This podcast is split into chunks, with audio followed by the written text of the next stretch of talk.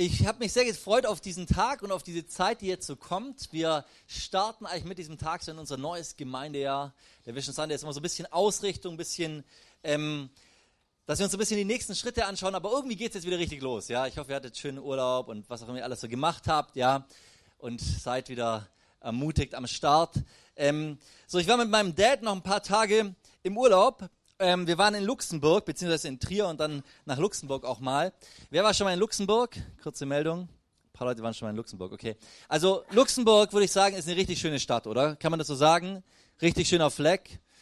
Also ich fand auf jeden Fall Hammer. Es gibt so groß tiefe Schluchten und hat sehr viel Geschichtliches und ist UNESCO-Weltkulturerbe und so.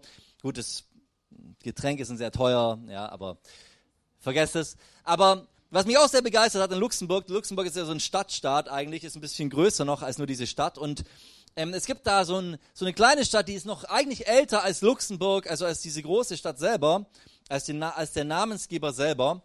Und zwar ist es Echternach. Und Echternach ist so entstanden um ein Kloster herum, das Kloster Echternach. Im siebten Jahrhundert ist es entstanden.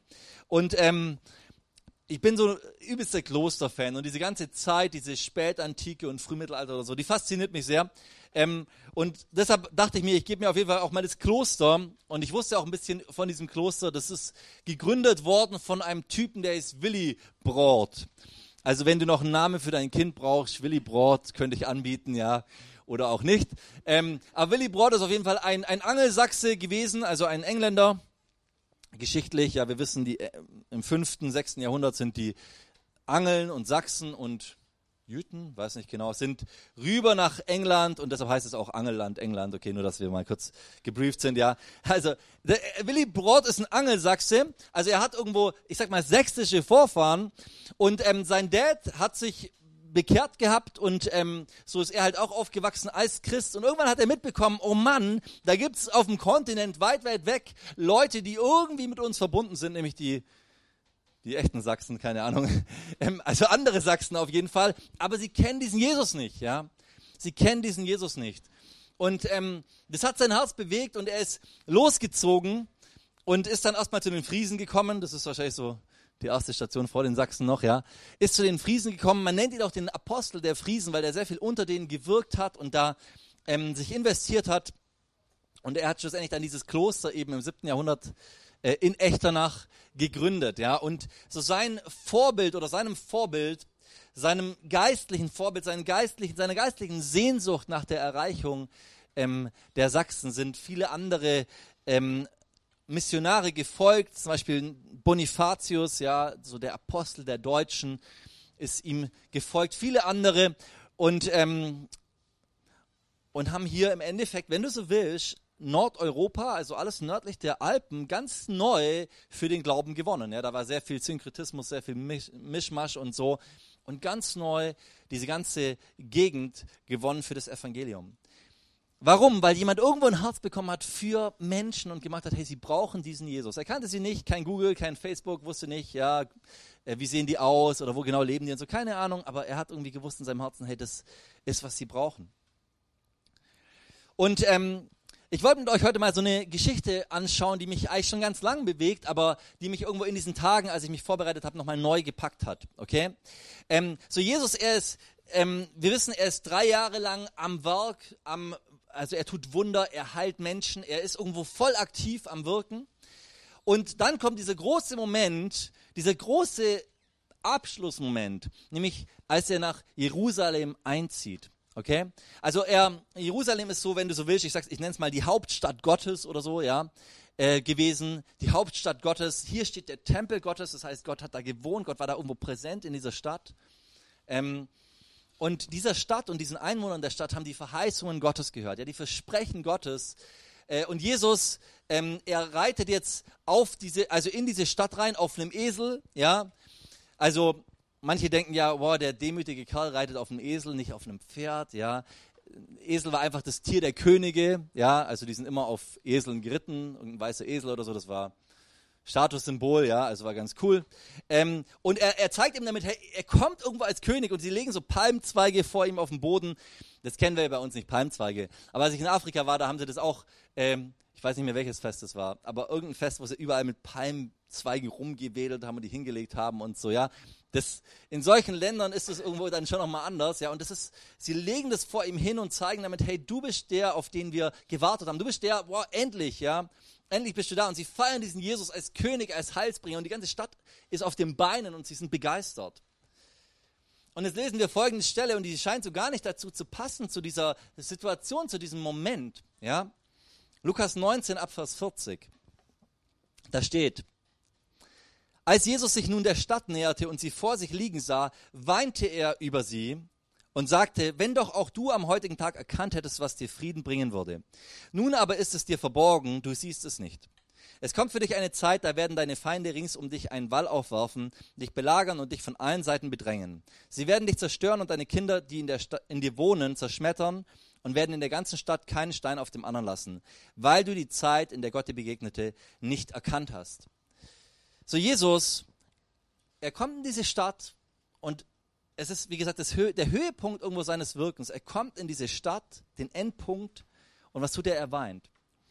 Er weint. Das ist die einzige Stelle in der Bibel, wo wir sehen, dass Jesus weint. Und weinen, das ist ja irgendwo so ein Zeichen von, von, von starker Emotion, so ein Zeichen von echtem Mitgefühl, so ein Zeichen, zumindest in diesem Fall, ja, so ein Zeichen von irgendwie innerem Schmerz, innerem Bewegtsein, ja.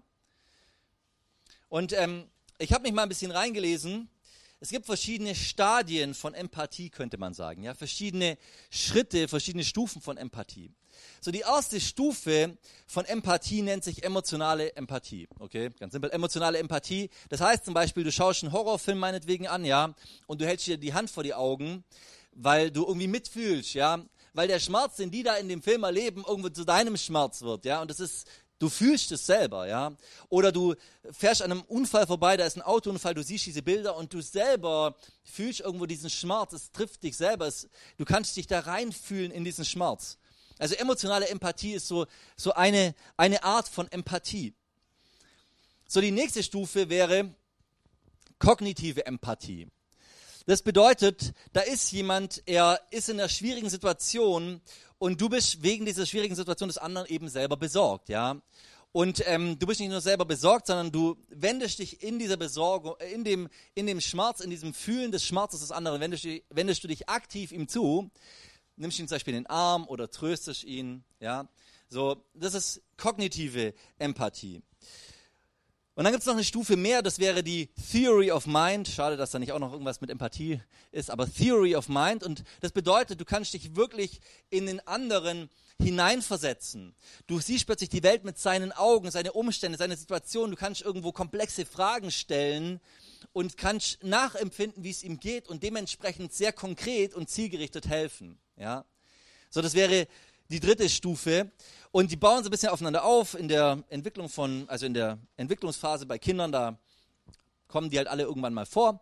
Ähm, und wenn wir uns jetzt überlegen, gell, wir alle kennen all diese Stufen, wir kennen auch die dritte Stufe, also lass mich ein Beispiel geben, wir sehen die dritte Welt, wir sehen Leid, wir sehen Not und wir sagen, hey, wir wollen spenden. Oder da ist ein alter Mann, der über die Straße geht und du merkst, okay, er ist noch nicht mal bei der Hälfte der Ampel und so langsam, und die ist schon wieder rot geworden, ja, und und du, und du, du siehst es und du läufst hin und hilfst ihm über die Straße. Ja, so das ist diese Ebene von von Theory of Mind sozusagen. So wir kennen die, aber Jesus, er hatte, wenn ich, würde ich mal sagen, noch mehr. Er hatte noch mehr, noch eine andere Art von Empathie. Er hatte nicht nur eine Theory of Mind, sondern wenn du so willst, hat er auf jeden Fall mal gehabt eine ich nenne es mal Knowledge of Mind oder so, ja, oder Knowledge of Need, ja. Also, was will ich damit sagen? Er hatte so eine Art geistliche oder göttliche Empathie, würde ich mal behaupten. Er konnte die Welt nicht nur mit ihren Augen sehen, also er konnte sich nicht nur in sie hineinfühlen, wie sie fühlen, sondern er konnte sie auch mit den Augen ihres Schöpfers, mit den Augen ähm, des allwissenden Gottes sehen. Er wusste genau, was ihnen fehlt, was sie brauchen, selbst wenn sie es selber überhaupt nicht wussten. Ja? Er konnte irgendwo tiefer sehen. Und wir sehen in dieser Stelle, das, was er sagt, was sie mehr als alles andere brauchen, da sagt er, wenn doch, nur, wenn doch auch du am heutigen Tag erkannt hättest, was dir Frieden bringen würde. Und später sagt er, was es ist. Er sagt im Grunde, dass er selber der Friedensbringer ist, ja, und dass er den Frieden gebracht hätte. Und weil sie ihn nicht erkennen, deshalb gehen sie irgendwie an diesem Frieden vorbei.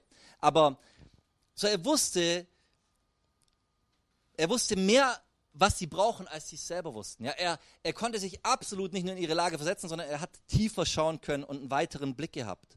Und ähm, wenn wir so sehen, was er sagt, ich finde es irgendwo schon krass, wenn doch auch du am heutigen Tag erkannt hättest, was dir Frieden bringen würde. Hey, das ist so ein Schmerz, den er ausspricht, ja. Hey, wie schön wäre es gewesen, wenn du es doch auch verstanden hättest. Ich komme hier als König, ich komme hier als Retter, als Helfer, zielgerichtet, konkret, ich komme als Helfer. Und du hast nicht verstanden und du hast nicht angenommen, ja. Und dann, dann, dann denke ich so, während ihn alle irgendwo so als König da feiern, wie er so einzieht, wie er kommt und, und alle sind begeistert und freuen sich und so weiter, plötzlich sitzt der Typ der auf seinem Esel und fängt an zu heulen. Ja? Also ich kann mir vorstellen, für die Jünger war das schon irgendwie ein bisschen schwierig einzuordnen. Ja, okay, krass, bisschen, vielleicht ist ein bisschen nah am Wasser gebaut, so, ja, Wein vor Freude oder so. Aber spätestens, als er dann seine Sätze sagte, ich glaube, das war, hat absolut für Verwirrung gesorgt. Ja, das konnten sie irgendwo nicht einordnen. Aber Jesus, er sitzt auf seinem Esel und er weint, weil er irgendwo diese Stadt sieht und merkt, was sie wirklich brauchen und was sie nicht hat. Was sie wirklich braucht und nicht hat. Er hat eine andere Perspektive, eine göttliche, eine geistliche Perspektive auf seine Stadt. Und ich glaube, das ist, was wir auch brauchen. Das, ist, was wir auch brauchen. Wir brauchen eine göttliche, eine geistliche Empathie für die Menschen um uns herum. Ich will uns mal ein ganz praktisches Beispiel geben, was mir auffällt, okay? Jetzt stelle ich mir vor, da kommt ein Missionar aus Afrika oder ein Entwicklungshelfer aus Afrika, okay? Und er erzählt von Not, er erzählt von Leid, er erzählt von Dingen, die er erlebt, von krassen Sachen auch, von wirklich Dingen, die schockieren, ja. Und jeder kann sich gut reinversetzen und, und man hat Mitleid, okay? Und, und er macht einen Spendenaufruf und viele Leute geben, weil sie eben Mitleid haben. So ein paar Wochen später kommt ein anderer und er sagt, hey, ich habe einen Traum. Mein Traum ist es, Japan zu erreichen mit dem Evangelium. So, ich weiß nicht, was das in dir auslöst, aber ich glaube, es ist wahrscheinlich schwieriger, das zu verkaufen und dafür Spenden zu bekommen, weil Japan steht jetzt nicht gerade für so ein Land, wo es irgendwo voll das sichtbare Leid gibt. Also zumindest nicht mehr als bei uns auch gibt irgendwo, ja. Also, und, und automatisch sind wir natürlich in diesem, ich sag mal, in diesem, in dieser, in dieser menschlichen Empathie, okay, dass wir irgendwo in die Situation der Leute schlüpfen können, aber weiter sehen können wir dann auch nicht. Und ich sag dir was, Japan gehört zu den unerreichtesten Ländern der Welt. Es gibt fast kein Land, wo es weniger Christen gibt als in Japan.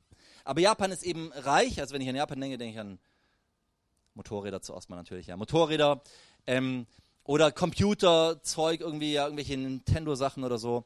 Ähm, es ist ziemlich teuer da, weißt du, wenn du da eine Gemeinde bauen willst in Tokio, also das kannst du nicht verzahlen wahrscheinlich, ja. Und die Erfolge sind wahrscheinlich nicht so schnell gegeben, okay? Also für einen Missionar aus, das ist genau, das sind genau die Gründe, warum wenige Menschen nach Japan gehen und warum es da so wenige Missionare gibt und warum das schwer ist, es irgendwo zu vermarkten, einfach weil es in uns nicht dasselbe bewirkt, wie wenn wir irgendwo anders hingehen würden, ja.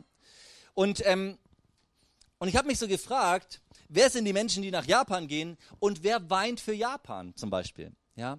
Wer weint über Tokio? Wer weint für diese Städte? Wer hat dafür Empathie? Und wenn ich das jetzt mal übertrage auf unsere Stadt, auf Stuttgart, ja, wir leben in einer tollen Stadt, oder? Hey, ich, ich sehe mal auf Insta die, die Stories von irgendwelchen Mädels, so geschwungenes Herz und dann Stuttgart, wow, ja, so, okay. So ist ja jeden Tag mindestens einmal so, ja. Also hier gibt es wirklich richtig Stuttgart-Liebende, ja. Freunde von Stuttgart nenne ich es mal, ja. Die es gut meinen mit Stuttgart, Stuttgart wohlgesonnen sind, ja. Also wir, wir feiern Stuttgart und wir feiern es zu Recht. Stuttgart ist eine tolle Stadt, ja. Ähm, und ich glaube, es ist so wichtig, dass wir auch verstehen, unsere Stadt ist nicht nur toll in dem Sinne, sondern unsere Stadt ist gleichzeitig auch eine Stadt voll von Menschen, die Jesus nicht kennen. Ja? Voll von Menschen, die Jesus nicht kennen. Und das Schwierige finde ich ist immer, dass man so das Gefühl hat, wenn man mit, mit Menschen redet, da hat man so das Gefühl, ja gut, denen geht es ja eigentlich gut, die sind ja eigentlich glücklich und die haben doch eigentlich alles und so. Und ich habe schon oft diese Gespräche mit Christen gehabt, die sagen, boah, irgendwie habe ich so das Gefühl, die Menschen brauchen Jesus gar nicht. Es geht ihnen ja gut, sie fühlen sich doch gut. Ja? Versteht ihr? Oft haben wir diesen rein menschlichen Blick und den kenne ich genauso von mir, dass es mir manchmal schwerfällt, irgendwo mich hineinzuversetzen in Menschen. Und Jesus, er hatte einen anderen Blick. Okay? Er hat nicht über die Leute in Jerusalem geweint, weil das sichtbares Leid war, sondern weil er ins Herz geschaut hat, weil er hinter die Fassade, weil er tiefer geschaut hat, weil er wusste, was den Menschen eigentlich fehlt. Und genauso ist es mit vielen, vielen Menschen in unserer Stadt. Genau diese göttliche Empathie brauchen wir für unsere Stadt. Diese göttliche Empathie, die weiter sieht, die wirklich auch weint über geistliche Not in dieser Stadt. Und es kann sein, dass, die, dass alle anderen das nicht sehen. Und es kann sein, dass die Menschen das selber nicht mal sehen. Ja, das kann gut sein, aber wir dürfen genau hier göttliche Empathie bekommen und anfangen, über unsere Stadt zu weinen. Und ich finde es immer unglaublich stark, wenn ich Menschen sehe, wo ich merke, da ist so, da ist diese göttliche Empathie da, da ist irgendwo ein Blick für die Umwelt, da, da blutet das Herz in ganz vielen Bereichen, für Menschen, für Nachbarn, für Freunde und so weiter. Hey, das begeistert mich, ja. Das fasziniert mich, wenn Menschen irgendwo so ticken. Und eben nicht nur, weil ein materielles Leid da ist, das auch, ja, aber auch, weil geistliches Leid vor allem da ist. So, wir haben als, als, als, als Gemeinde oder auch als Gemeindeverband, da gibt es so einen Slogan, den hat der Gemeindeverband Ecclesia, zu dem wir gehören, hat den entworfen, okay, und der heißt, mehr Menschen, mehr wie Jesus. Mehr Menschen, mehr wie Jesus. Zwei einfache Punkte, aber sie drücken sehr gut aus, worum es, glaube ich, Gott geht. Es geht darum, dass Menschen wirklich ihn kennenlernen. Darüber weint er, dafür schlägt sein Herz. Und dass Menschen nicht nur ihn irgendwie ein bisschen kennenlernen, sondern immer mehr verwandelt werden in sein Bild, verändert werden, hineinkommen in das, was er für sie vorhat. So, und das ist unser Traum irgendwo auch. Ja? Das was uns irgendwo vor Augen stehen soll, wenn wir durchs Leben gehen, wenn wir diese Stadt anschauen. Dass wir sagen, diese Stadt braucht mehr Menschen, die Jesus kennen und mehr Menschen, die ihm dann auch ähnlicher werden. Also wir wünschen uns Erweckung in Stuttgart. Weißt du, ich habe mir mit dem Begriff immer ein bisschen schwer getan, weil ich finde immer, der wird so inflationär gebraucht. Aber andererseits muss ich sagen, er drückt einfach schon das aus, worum es geht. Ja? Wir wünschen uns Erweckung in Stuttgart. Wir wünschen uns, dass Menschen geistlich aufwachen. Ja? Aufwachen und merken, da ist ein Gott, der mich lieb hat. So, das ist unsere Leidenschaft, das ist unsere Vision. Und schlussendlich ist das eigentlich die Vision von jeder Gemeinde. Es gibt gar keine Alternative. Ja, das teilt sich vielleicht ein bisschen auf, da gibt es unterschiedliche Strukturen und sonst was. Aber es läuft immer auf selbe hinaus, dass wir berufen sind, hinauszugehen in diese Welt, Menschen mit Jesus bekannt zu machen und sie hineinzuführen, sie zu taufen, sie zu lehren, sie hineinzuführen, dass sie mehr werden wie Jesus. Und die nächsten 21 Tage, da freue ich mich schon sehr drauf, das war ein besonderer Moment am Anfang des Semesters. Die nächsten 21 Tage werden wir hier uns immer morgens um 6.30 Uhr treffen, 6.30 Uhr bis 7.30 Uhr. Wenn du Zeit hast, lade ich dich ein, sei dabei. Wir werden hier zusammen beten und werden den Himmel bestürmen, dass Gott Dinge tut, Durchbrüche schenkt. Wir haben verschiedene Themen, kannst auch auf Insta mit dabei sein und das mitsehen, auch wenn du, auch wenn du nicht hier sein kannst, aber kannst trotzdem innerlich mit dabei sein und sagen, hey, ich bete mit, ich schließe mich diesen Sachen an. Und wir wollen am Montag immer fasten dafür, dass Gott wirklich Erweckung in Stuttgart schenkt. Aber lass mich mal kurz noch ein paar praktische Schritte sagen. Wie kommen wir dahin? Weil das ist schon etwas, wo ich glaube, wo wir Christen uns danach ausstrecken müssen. Wie kommen wir dahin, so eine geistliche, ähm, göttliche Empathie zu bekommen, wie Jesus sie hatte? Wie kommen wir dahin? Und ich glaube, das Erste, was wichtig ist, wir müssen verstehen, das ist nicht was, was wir aus uns heraus im, zuerst mal produzieren können, sondern das ist etwas, was Gott uns schenken muss, ja, was Gott uns schenken muss für Menschen. Und ähm, so, ich will dich ermutigen, lass dich vom Heiligen Geist mit göttlicher Empathie beschenken. Bitte Gott, dass er dir neue Augen schenkt für dein Umfeld, dass er, dass er dir hilft, tiefer zu schauen, die geistlichen Nöte wirklich zu sehen. Und ich glaube, das ist am Schluss erstmal das Allerwichtigste, um wirklich ein Herz ähm, ein Herz zu bekommen, das weint für diese Stadt, dass wir Gott darum bitten, bitte Gott, öffne mir die Augen, schenk mir eine geistliche Sicht. Im Alten Testament gab es die Situation mit Samuel, wo Gott ihm sagen muss, ein Mensch sieht, was vor Augen ist, Gott aber sieht das Herz an. Das ist eine andere Situation, aber es ist eigentlich dasselbe Spiel. Wir Menschen, wir sehen immer das, was vor Augen ist, das ist ganz normal. Aber Gott, wir brauchen eine göttliche Sicht, die irgendwo tiefer schaut und mehr sieht und anderes sieht und andere, andere Dinge im Fokus nimmt. Ein Freund von mir hat eine hat seine Abschlussarbeit geschrieben gehabt, was ich sind das 50, 60 Seiten, über das Thema Erweckung. Ja? Und er hat am Schluss gesagt, was er interessant findet, ist mal die Frage, wann fängt denn Erweckung eigentlich an? Beginnt Erweckung damit, dass wir Christen sagen, wir fangen an zu beten?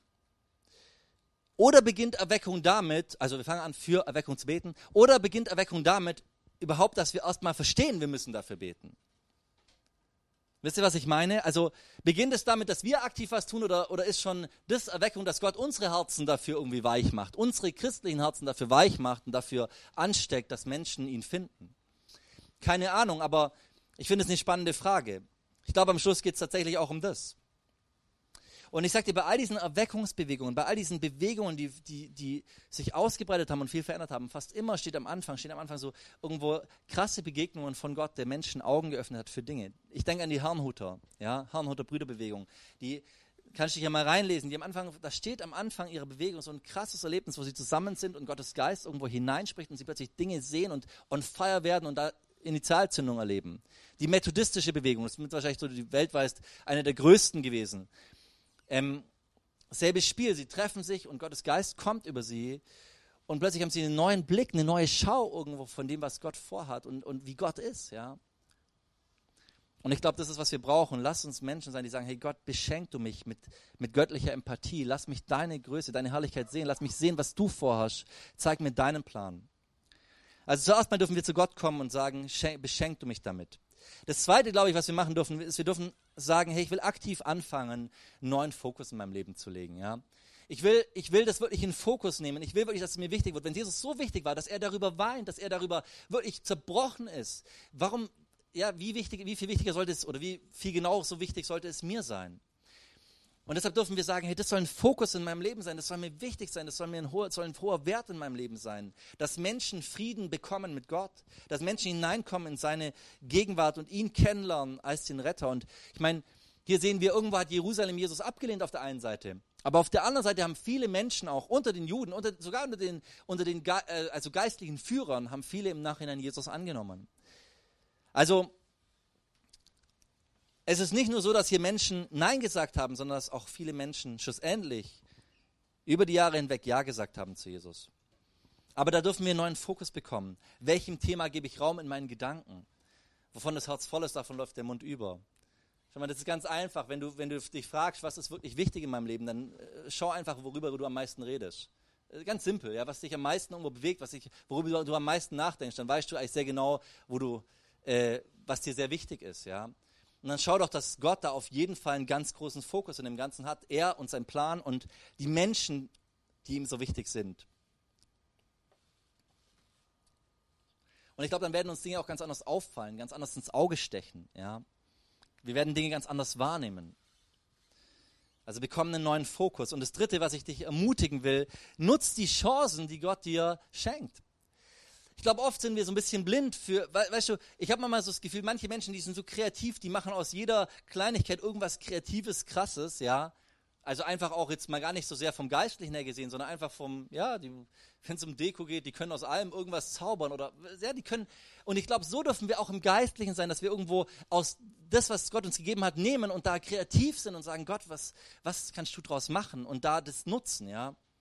Und ich glaube, da gibt es so ganz viele so praktische Dinge. Weißt du, wenn du sagst, hey, ich, ich, ich, ich feiere ein Grillfest, dann feierst doch nicht einfach nur für dich und lad all die christlichen Freunde ein, sondern sag doch von vornherein, hey, Hammer, was für eine Chance, auch andere mit ihnen zu connecten, andere mit hineinzubringen ähm, und, und irgendwo mit Gott und anderen Christen bekannt zu machen. Ich denke an den Pastor in Memmingen. Äh, Memmingen ist so eine Großstadt im, in, in, äh, im Allgäu.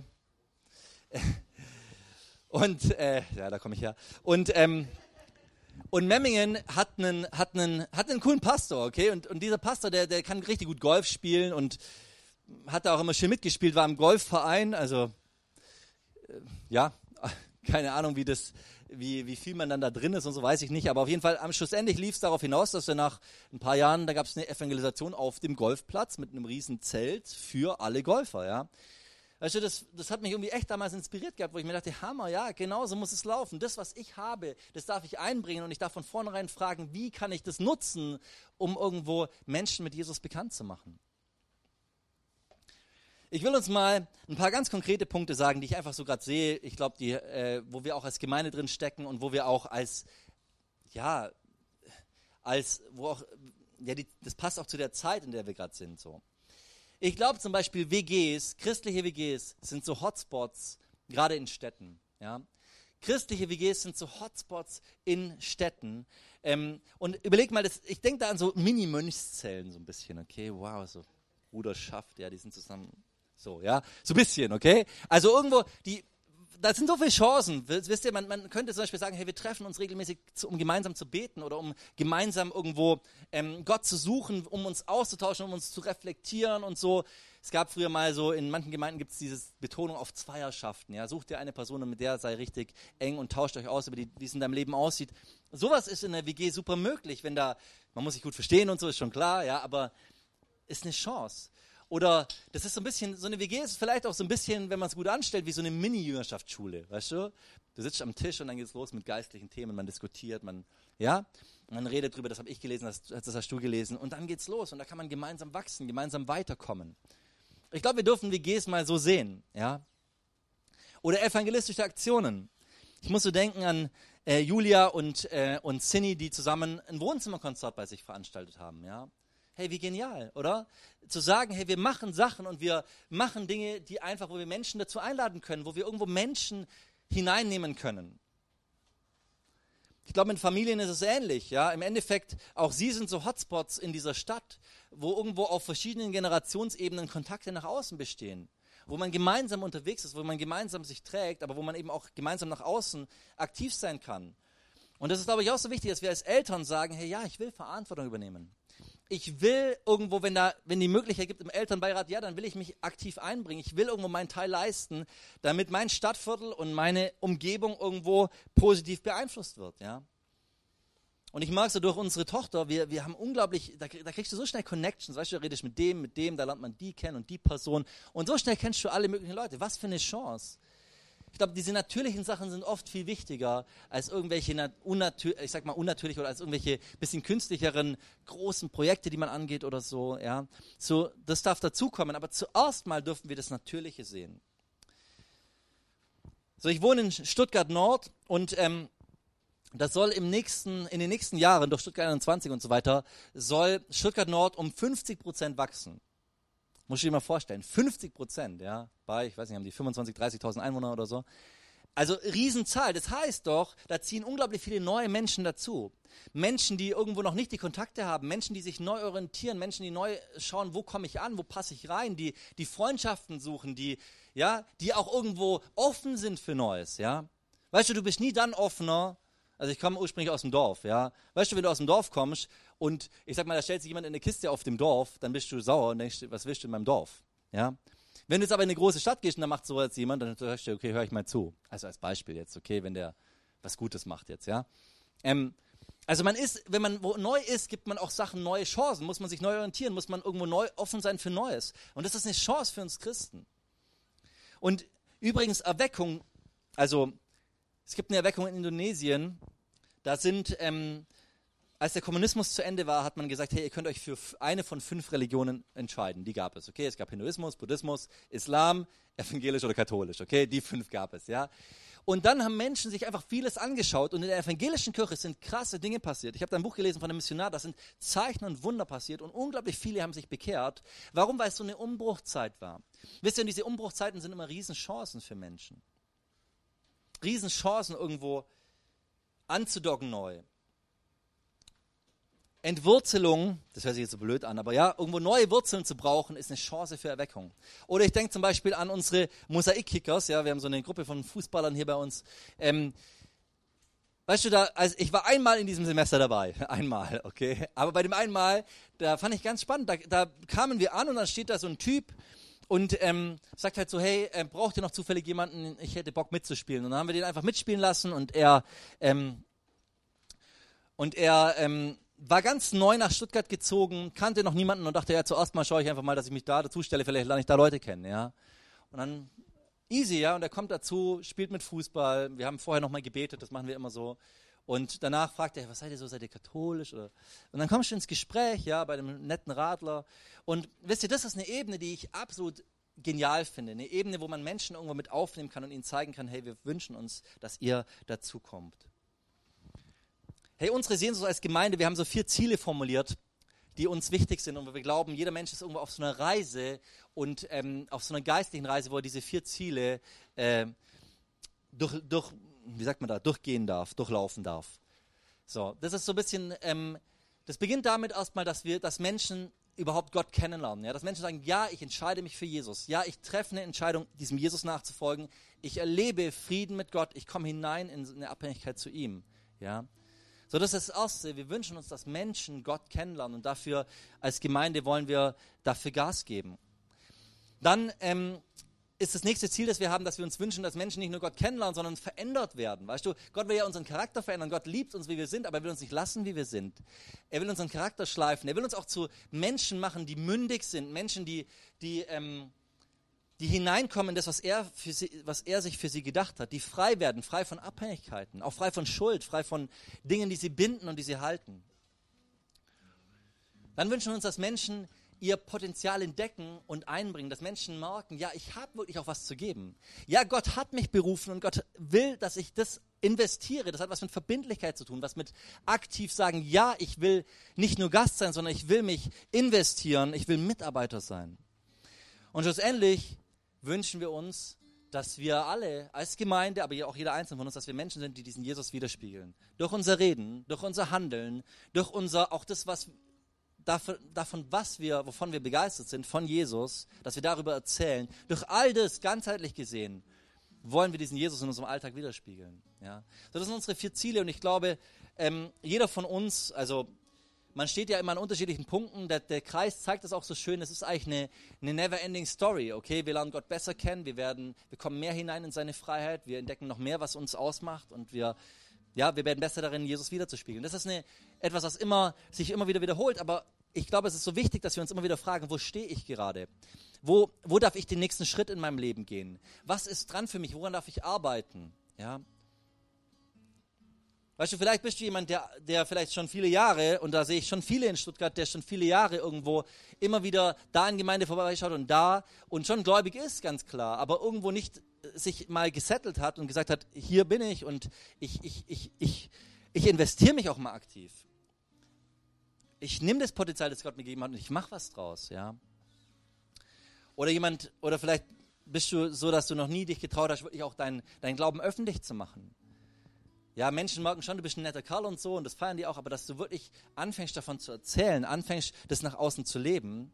Weißt du, die ersten Christen wurden ja nicht Christen genannt, weil sie sich selber so den Namen gegeben haben, sondern sie wurden Christen genannt, weil andere irgendwo gemerkt haben, alles, wovon die immer reden und wo, worum es denen geht, das ist Christus. Und deshalb hat man die halt Christen genannt, ja. Die Methodisten hat man Methodisten genannt, weil die immer so methodisch vorgegangen sind. Haben sich den Namen auch nicht selber gegeben und so weiter, ja.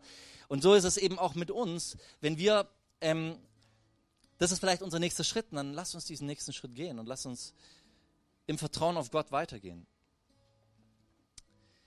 So, wir starten ja heute auch gleichzeitig in ein neues Semester und ich freue mich auch immer, da kann man, es ist immer so schön, weil, wisst wir als Leitungsteam, wir schauen immer ein bisschen zurück, was waren so die Dinge, die wir erlebt haben, was waren so Schritte, die wir, die wir gegangen sind und so Dinge, die passiert sind und mich begeistert es, wir haben jetzt vor einem Jahr unsere Kids Church gestartet, ja. Toni sitzt hier vorne, Toni ist eine unserer Kids-Mitarbeiterinnen, ja. Vielleicht geben wir Toni und dem ganzen Team mal einen fetten Applaus, ja, weil die machen richtig, richtig, richtig starken Job.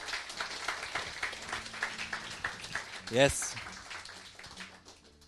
Und wisst ihr, wir hatten mit einem Kind gestartet. Wir hatten ein Kind, wir haben gesagt, das eine Kind, das, auf das geben wir jetzt Vollgas, so, ja. Alles ausgeht auf dieses eine Kind. Und mittlerweile sind es ein paar mehr, ja, und, und so wächst etwas heran. Okay, wir durften in diesem Jahr äh, als Gemeinde, sage ich mal, zwei Babys bekommen. Ähm, ja, Hammer, oder? Wie schön. Leute haben geheiratet in diesem Jahr. Das ist Hammer, dass wir dabei sein durften, dass wir das mit begleiten durften.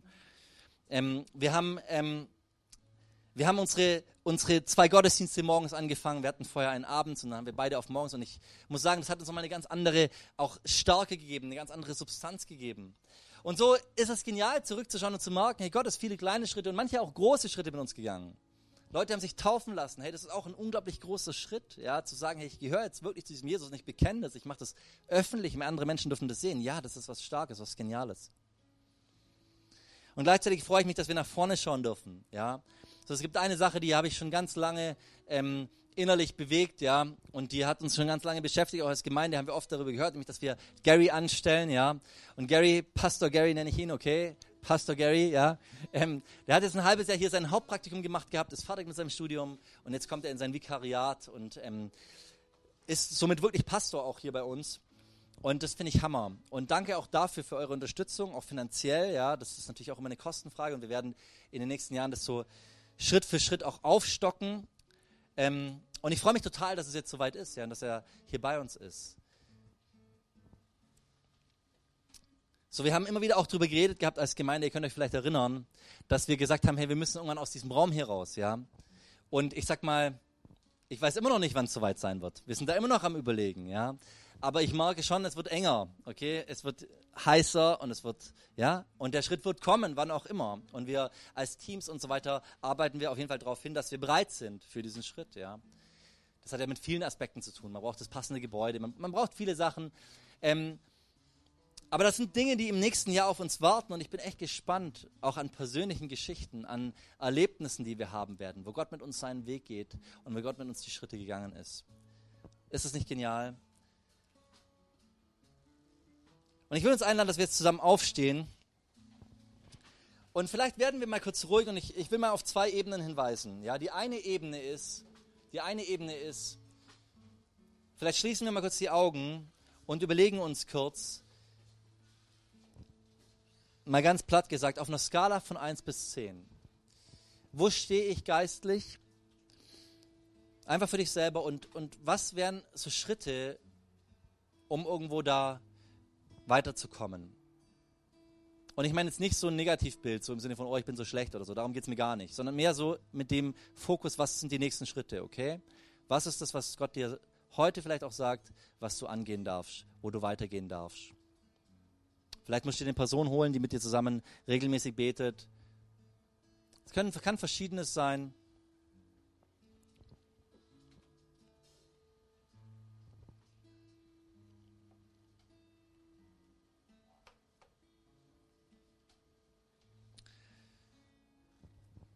Und das Zweite, wofür wir jetzt vielleicht einfach gemeinsam mal zu Gott rufen, ist, dass Gott uns auch als Church, als ganze Gemeinde in diesem kommenden Jahr mit uns die nächsten Schritte geht.